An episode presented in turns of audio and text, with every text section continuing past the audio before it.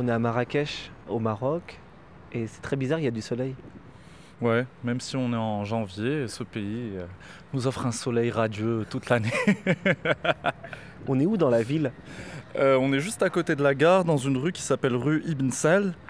Euh, c'est là où se trouve euh, l'espace euh, Rian Khel, c'est un artist run space dans lequel je travaille et qui existe depuis 2017 et dans lequel on, on va se retrouver dans quelques minutes. C'est comment la vie d'artiste à Marrakech? Bah, ça dépend pour chacun. Pour moi, c'est euh, beaucoup se réveiller tôt le matin et aller travailler en atelier, et surtout aller rencontrer beaucoup de gens. Beaucoup, beaucoup, beaucoup de gens, c'est ce que j'aime ici. Pour d'autres, euh, c'est un autre rythme, j'imagine. Alors il n'y a pas de façade, euh, mais c'est un espace euh, d'artistes qui est là, euh, en face de la gare de Marrakech. Ça existe depuis quand? Euh, depuis 2017, ça a été créé par les sœurs euh, Alia et Fatine Belksir, avec qui j'étais en colloque pendant un moment à Paris. Et quand elles sont revenues ici, bah, elles se sont décidées à créer cet endroit. Il paraît peu- qu'à l'intérieur, euh, il y a euh, ton travail.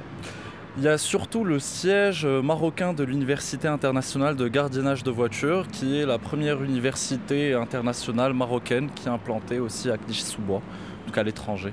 Donc on va la voir là en vrai.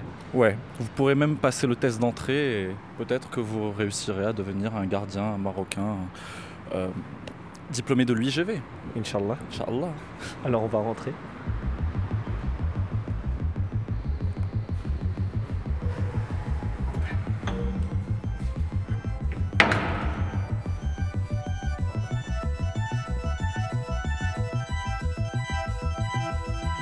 Il y a un début à tout. Quatrième épisode de notre podcast Les Chichas de la Pensée en direct de Marrakech. Chaque mois, jusqu'en mai, nous recevons un artiste de moins de 30 ans, un artiste qui parle de son époque, qui la regarde avec amour ou avec colère. Un artiste qui n'est pas encore tout à fait au centre de la Terre, mais qui doucement y arrive à son rythme, à sa manière. Un artiste qui appartient à notre génération, cette génération qui dit Allez, c'est à nous maintenant. Une génération qui crie et qui se montre, qui crée et qui s'arrache de tout, des frustrations et des émois. Une génération où chaque geste, chaque photo, chaque mot est urgent. Une génération comme un volcan. Notre quatrième invité est le premier de l'année 21. Il s'appelle Ismail Alaouf Dili, initial IAF. Il a 28 ans, comme nous. Il est né à Casablanca, 243 km au nord de Marrakech. Depuis peu, il est diplômé des Beaux-Arts de Toulouse et de Cergy, mais aussi passé par l'école Courtrajmé de Montfermeil. Il passe de Dakar aux Philippines quand il s'agit de filmer ceux qu'on ne regarde pas d'habitude. Dans ses œuvres, on retrouve des chiffonniers et des guetteurs. Depuis peu, il est fondateur et doyen de l'Université internationale de gardiennage de voitures. En VO, ça donne Al-Jami'atu Dawliyatu Hirasati Sayyara. Tout un programme.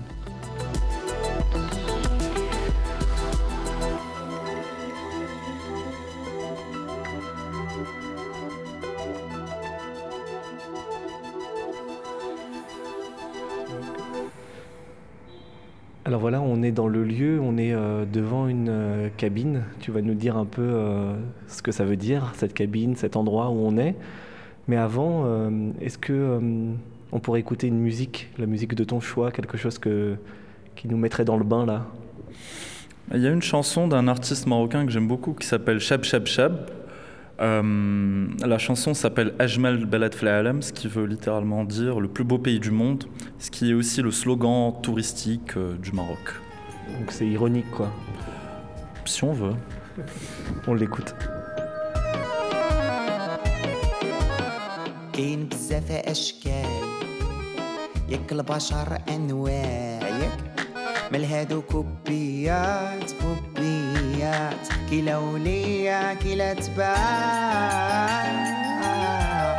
كاين بزاف ألوان. ياك البشر حقار ياك. حيت هاد الكوبيات البوبيات كيكونوا كتار يدعقوا اللي ماشي كتار قالوا الشبه منه ربعين صدق منه ربعين مليون وزيد كلي هنا كلي بعيد. آه يا ولاد التيت لعلمك تقلد مفرد تقاليد تقلاهم اللي فتيات تجاعيد تقليد مفرد تقاليد تقلاهم اللي فتيات تجاعيد سنوات سنوات سنوات سنوات. سنوات قالينها في نفس الزيت وانت بشهي الفريد قاليها في نفس الزيت وانت نيت شهي الفريت تاع العفريت وهي وهي وهي. وخزيت خزيت. سبع سلامات في سلام. سبع لقامي في ظلام. من سبع خضاري في طعام. طلعتي سمومة ايوا حسبنا كوريدة وحيدة فريدة. في الجريدة طلعتي عرام. يا حسبنا كوريدة وحيدة فريدة. في الجريدة طلعتي عرام. يا حسبنا كوريدة وحيدة فريدة. في الجريدة طلعتي عرام. ما حسبنا كوريدة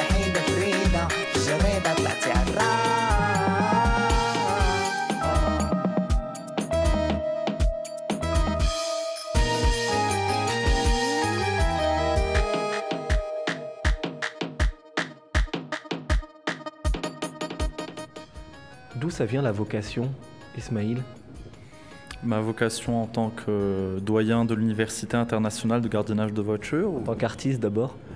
Ah bah ça, ça me vient euh, vraiment de ma famille, je pense. Parce que j'ai grandi euh, avec une famille euh, assez portée sur l'art. Enfin, c'est-à-dire mon père est architecte, mais il peint beaucoup et j'ai vraiment grandi là-dedans.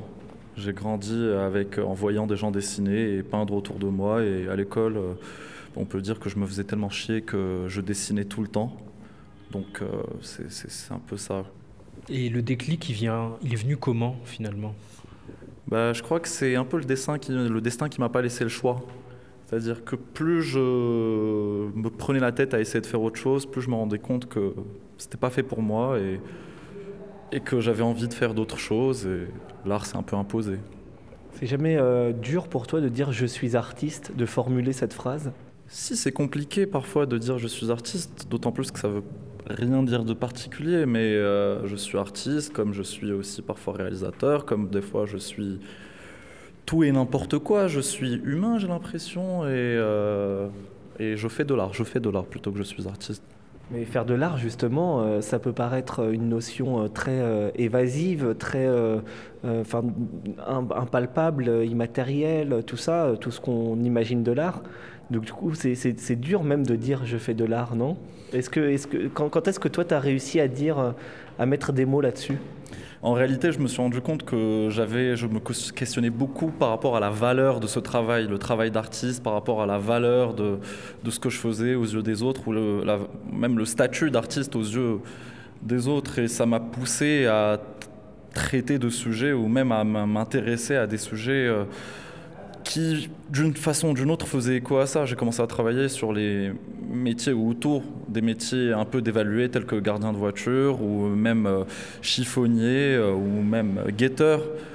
Aussi parce que je me questionnais beaucoup par rapport à cette question-là et à ces questions-là. Qu'est-ce que ça veut dire en fait de se réveiller le matin et d'aller faire quelque chose qui ne va pas forcément être reconnu par les autres comme, comme ayant de la valeur ou, ou autre? Être artiste, c'est vouloir compter dans le monde Je sais pas ce que ça veut dire pour d'autres, mais en tout cas, je sais que moi, ce que j'ai envie de faire, c'est vraiment, une fois le bilan euh, de, de, de, de, ma journée ou de ma semaine arrivé, me dire, OK, bah, j'ai fait quelque chose qui euh, me rend fier de moi-même. Et ça passe par euh, divers moyens. dire que j'aime beaucoup aller vers les gens, du coup, euh, ça, c'est déjà un bon moyen pour commencer, pour commencer ça. C'est pas rien euh, de naître euh, à Casablanca, euh, c'est ton cas, de euh, faire ton chemin, euh, de partir en France, de faire ses études euh, des beaux-arts euh, en France, euh, d'intégrer ensuite l'école Courtrage-May, euh, de revenir ici au Maroc, de construire euh, des, des objets comme on les a autour de nous. Euh, c'est un parcours quand même, tout ça. Bah, c'est un peu la vie, quoi. J'ai l'impression C'est pas la vie de tout le monde. Non, évidemment, mais moi, la chance que j'ai eue, c'est euh, d'avoir été euh, beaucoup soutenu, euh, beaucoup aidé, et qu'on m'a laissé plusieurs fois des deuxièmes chances et des troisièmes chances même. Et euh, ça, je, je suis extrêmement reconnaissant, bah, tout d'abord envers mes parents ou même envers d'autres personnes qui m'ont permis aussi de, de construire ce chemin. Et il y a eu parfois beaucoup de hasard et beaucoup de sérendipité là-dedans, mais finalement, voilà, j'en suis. un- je suis là où je suis aussi parce qu'il y a eu des rencontres, parce qu'il y a eu des accidents et parce qu'il y a eu. euh, voilà, quoi, des, des- des- parce qu'il y a eu des ratés aussi avant ça. finalement, ce qui m'a beaucoup aidé, c'est beaucoup de rencontres. C'est rencontrer des gens comme par exemple Alia, Fatine euh, ou d'autres amis ici et de, et de se construire en communauté. Quoi. Et le fait d'essayer de, se faire avancer les uns les autres et d'avancer un peu ensemble dans une seule et même direction. Et à partir du moment où tu rencontres d'autres personnes qui ont le même type d'intérêt que toi, déjà ça permet de se dire ok, je suis pas tout seul, je suis pas fou, je suis pas un illuminé quoi. Et euh, ça permet aussi de, de se rassurer parfois et de tenir bon. Donc tu as réussi à construire toi euh, ta communauté ici au Maroc euh, d'artistes, de jeunes artistes qui sont euh, autour de toi et, qui, qui, créent eux aussi, euh, qui font des choses. On va rencontrer un peu plus tard euh, des amis à toi tout à l'heure. tu as réussi à construire cette communauté-là? Je dirais pas que je l'ai construite. Non, mais en tout cas, tu as réussi à intégrer une communauté. Bah, je crois que ça s'est fait un peu de façon naturelle, mais ça a été beaucoup aidé par Internet, les réseaux, ce genre de choses qui font qu'on voit, qu'on identifie des gens qui existent là-bas et parfois on les rejoint et, voilà ça s'agrège. Enfin moi j'aime à croire qu'il y a une constellation de personnes qui parfois sont simplement euh, existantes et qu'elles savent pas qu'il faut simplement tracer des lignes entre elles pour euh, donner à voir quelque chose de beau ou d'intéressant Qu'est-ce qui relie euh, ces artistes-là entre eux de cette nouvelle génération dont tu parles? Bah, En gros, moi, j'ai vraiment l'impression qu'un artiste, c'est être artiste, quelque part, c'est être le témoin sensible de son époque. C'est vraiment essayer euh, de témoigner d'une façon un peu euh, différente, en fait, euh, ou de façon sensible, de façon assez subjective, des choses qu'on voit, et qu'on vit et qu'on ressent. Et c'est ce qu'on fait, quoi. Si tu te considères comme témoin sensible de ton époque, les métiers qui, te, qui ont commencé à t'intéresser, ce sont ceux de guetteur, chiffonnier ou euh, gardien de voiture, gardien de parking. Enfin, comment ça a commencé déjà tout, bêtement ces histoires-là? Enfin, en ayant grandi à Casablanca, j'ai toujours vu des gardiens de voiture, j'ai toujours vu des chiffonniers, j'ai toujours vu euh, les guetteurs. J'ai commencé à les voir en France une fois arrivé à, à Saint-Denis, là où j'habite. Mais en gros, c'est des gens qu'on voit, qui sont perçus d'une façon très particulière par la société, c'est-à-dire que j'ai pas envie de dire, ça fait limite partie du mobilier de la ville.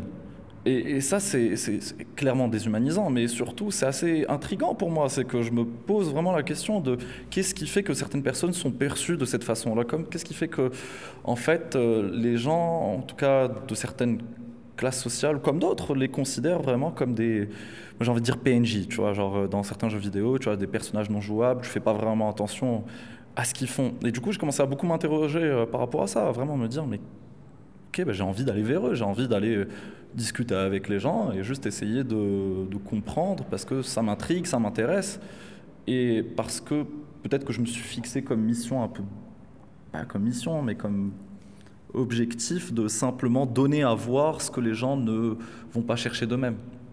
Alors voilà, quand j'étais petit, on me disait, si tu continues comme ça, tu vas finir chiffonnier. C'était un truc que ma grand-mère me disait, je ne comprenais pas. Je me disais, mais attends, ouais, pourquoi Qu'est-ce que ça veut dire? Et un jour, j'ai commencé à me dire, voilà, en posant la question par rapport au statut de l'artiste, je commençais à me dire, bah, peut-être qu'il faudrait vraiment que je, crée un pont entre ces deux choses. Et j'ai commencé à aller voir les chiffonniers et essayer de comprendre ce qu'ils faisaient. Et, euh, et, par la suite, j'ai été amené à écrire une fiction par rapport au continent plastique. Enfin, bref. Et je me suis rendu compte que voilà, c'était des gens qui avaient certaines vies, qui avaient une certaine façon de, certaine cosmologie, une certaine façon en fait de vivre leur monde. Et euh, et j'ai commencé à produire des œuvres autour de ça. Et pareil pour les gardiens de voiture, ça s'est fait un peu, bon, ça s'est fait un peu différemment, mais ça, on va en parler, gardiens de voiture, parce qu'on a, on a une, on a une œuvre à toi devant nous qui, qui, qui en parle. Mais en France, euh, j'ai vu récemment une de, tes pièces qui était ces, chaises en, plastique recouvertes de béton. Euh, et qui faisait directement euh, pour toi et pour ton travail référence aux au euh, aux guetteurs que tu as rencontrés, comme tu disais, comme tu disais en France. Qu'est-ce qui t'a intéressé dans le fait de, de, travailler autour de cette notion de, de, guetter et d'être un, être un guetteur? Simplement, elles ne sont pas recouvertes de, de, béton, elles sont en béton. Elles sont à 100% en béton. Bah en fait, ce qui m'intéressait avec les guetteurs, c'est c'est le fait que justement je parlais de cette notion d'être un mobilier urbain quelque part, c'est que ça fait partie un peu du paysage urbain. C'est des gens qui sont là tout le temps et qui guettent et qui font ce qu'on peut appeler du cop watching quelque part. C'est qui regardent euh, le monde, il regarde le temps passer et jusqu'au moment où il s'active quand la police passe. Et ça, ça m'intéressait vraiment beaucoup, aussi par rapport à la valeur du travail, par rapport à la valeur du temps en fait passé et de l'effort. Et en gros, je voulais juste créer à la fois des, un espèce de mobilier ou un espèce de monument qui soit à l'image de ces hommes monuments, de ces hommes mobiliers qui sont, qui sont placés là-bas. Et euh, cette installation, justement, euh, qui, était au Palais Tokyo, c'était un peu ça. C'était recréer à la fois des, des, chaises en plastique, parce que quand je venais d'arriver euh, en France, c'est ce que je voyais. Je voyais des chaises en plastique, je voyais des, des, canapés, et par la suite, c'est devenu ces chaises quechua de, de pêcheurs qui, sont si reconnaissables. reconnaissables. Et ouais, je voulais simplement créer un espèce de petit monument dédié aux guetteurs des cités. Au tout début, moi, je voulais vraiment les installer en bas de plusieurs cités. Je l'ai fait. Et euh, ça a tout de suite été détruit. Je, l'ai fait genre en face de chez moi à Saint-Denis. Et au Palais Tokyo, c'était un peu le moyen ou le moment de, les rassembler, de les donner à voir autrement. Et d'entrer euh, justement euh, ces chaises-là et cette question-là au Palais de Tokyo, dans le cadre de l'exposition Courtrage-Mai, Qu'est-ce que ça crée de particulier pour toi? Est-ce que euh, là encore, il y, a une, confrontation, euh, il y a euh, une, affirmation de quelque chose en, mettant ces pièces-là dans cet endroit institutionnel? C'était simplement un moyen de donner à voir quelque chose. C'était un moyen de... Moi, comme je disais un peu avant, enfin, j'avais dit que c'était un peu un cliché sous bois hors les murs ou un chêne pointu hors les murs. C'était essayer de ramener quelque chose sous la forme d'un artefact et le donner euh, à voir à un public différent. Alors tu as de la chance euh, Ismail parce qu'on n'a pas notre équipe de programmation euh, musicale ici à Marrakech. Du coup, on te laisse faire la programmation. On a écouté un morceau de ton choix tout à l'heure et on va en écouter un second. ce serait lequel maintenant? Super, quelle chance. Bah, du coup, je vais essayer de faire un peu la promo de mes amis. C'est un duo de filles de Marrakech qui sont avec nous ici, qui s'appelle Jante. Et euh, le morceau euh, s'appelle Appleton Estate.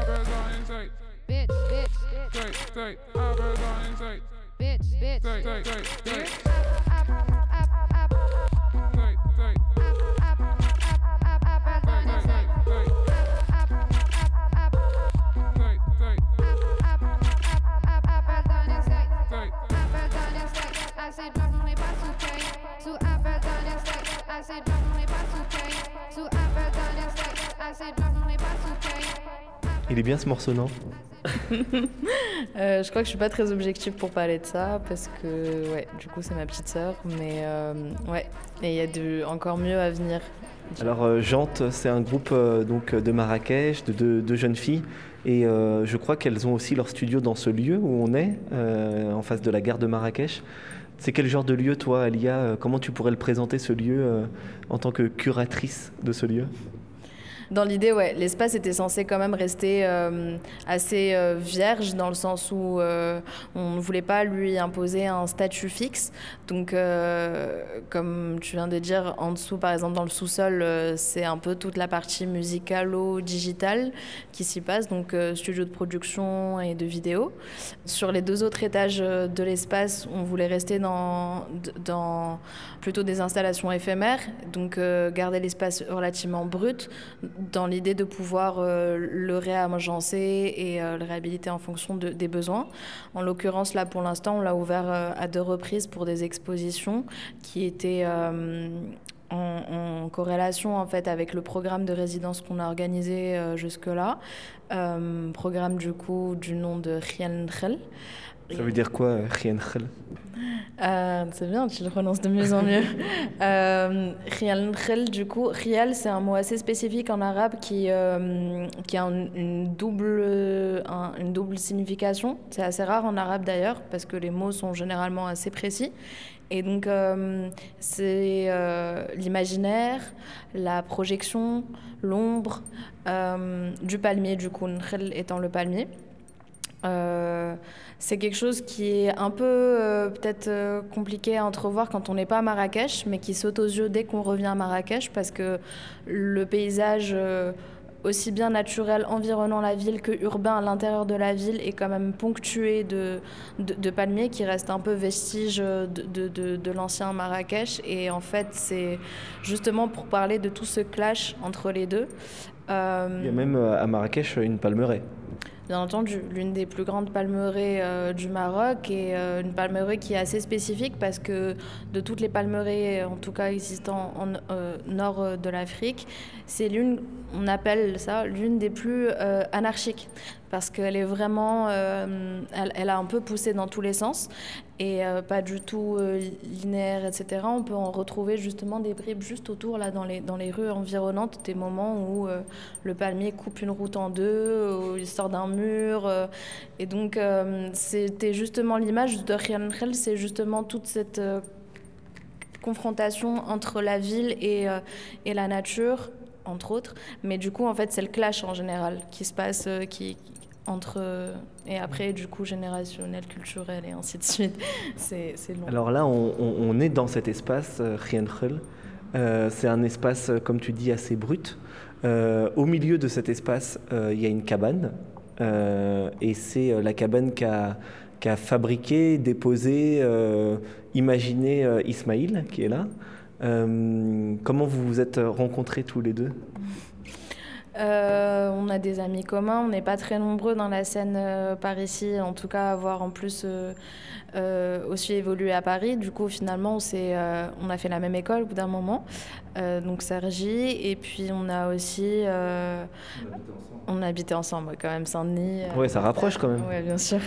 Saint-Denis, Terre-Terre. Et puis, on a voyagé ensemble, on a fait le Sénégal ensemble. Enfin, on a fait euh, quelques aventures de ce type-là. Et puis, ça a été aussi surtout l'organisation de la première euh, résidence ici qui était assez facile. Enfin, un bon 45 personnes euh, sur un mois et demi, c'était assez intense.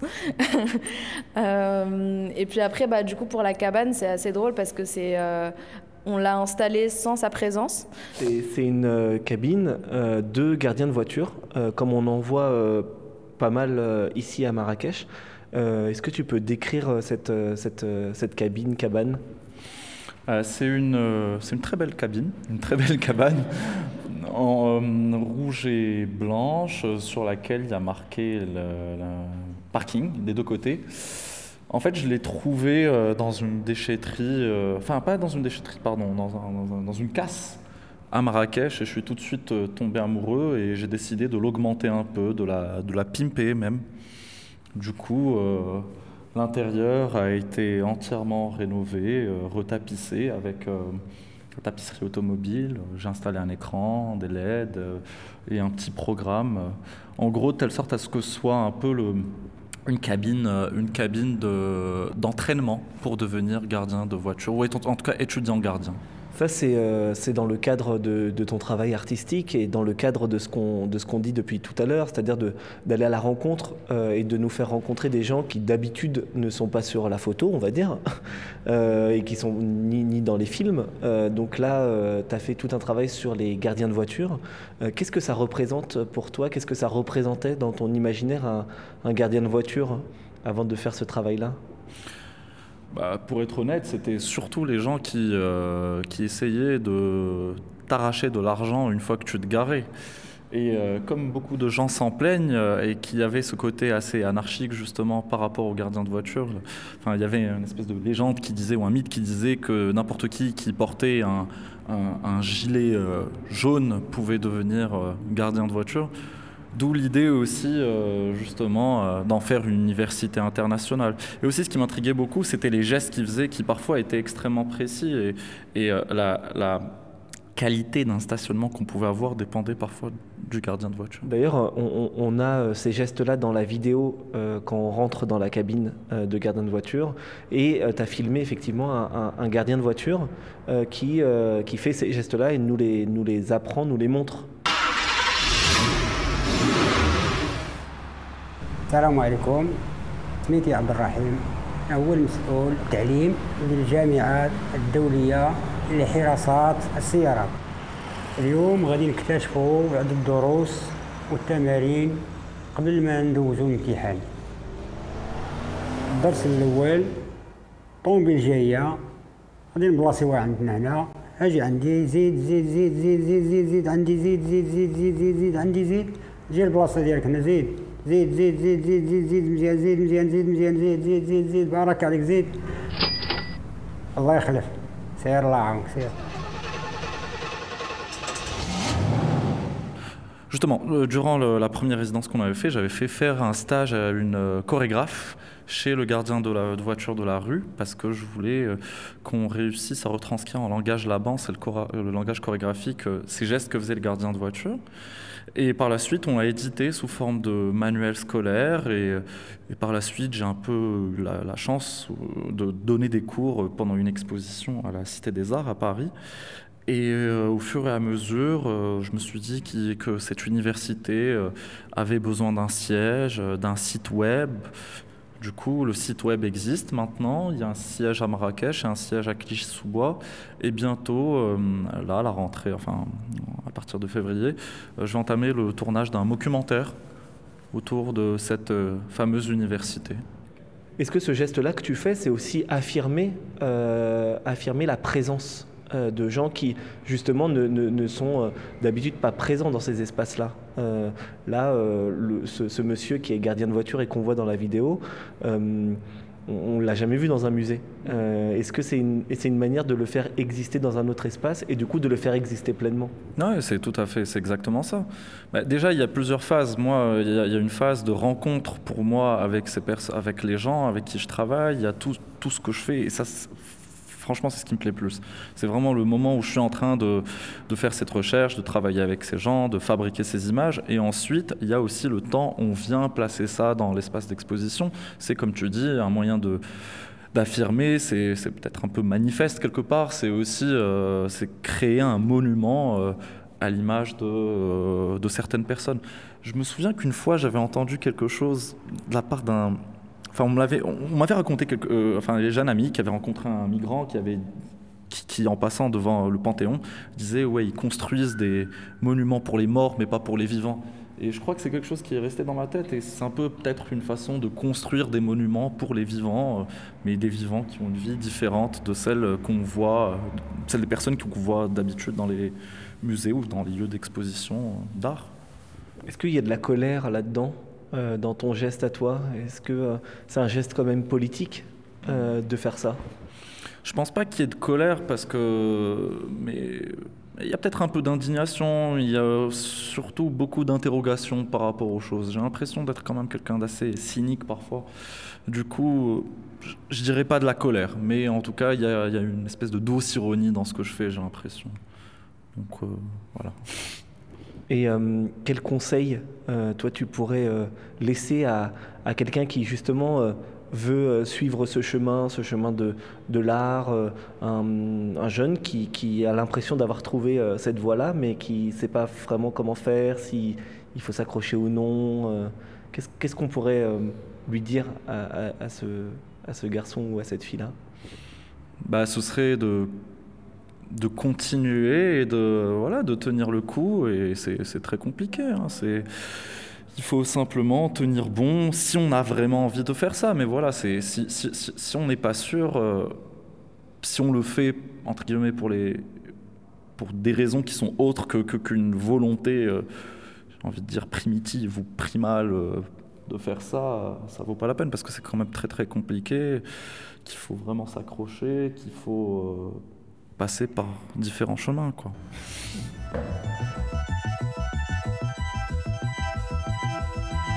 Merci, merci beaucoup à Ismail, Alaoui Dili et Alia d'avoir été euh, les invités de ce quatrième podcast produit par les ateliers Médicis. Merci à Clément Baudet d'avoir réalisé cette émission à distance. Les Chichas de la Pensée, ce sera aussi un festival, un festival d'une nouvelle génération d'artistes et d'idées. Ce sera au magasin Généraux à Pantin en mai 2021. D'ici là, on se retrouve le mois prochain pour un nouvel épisode de ce podcast.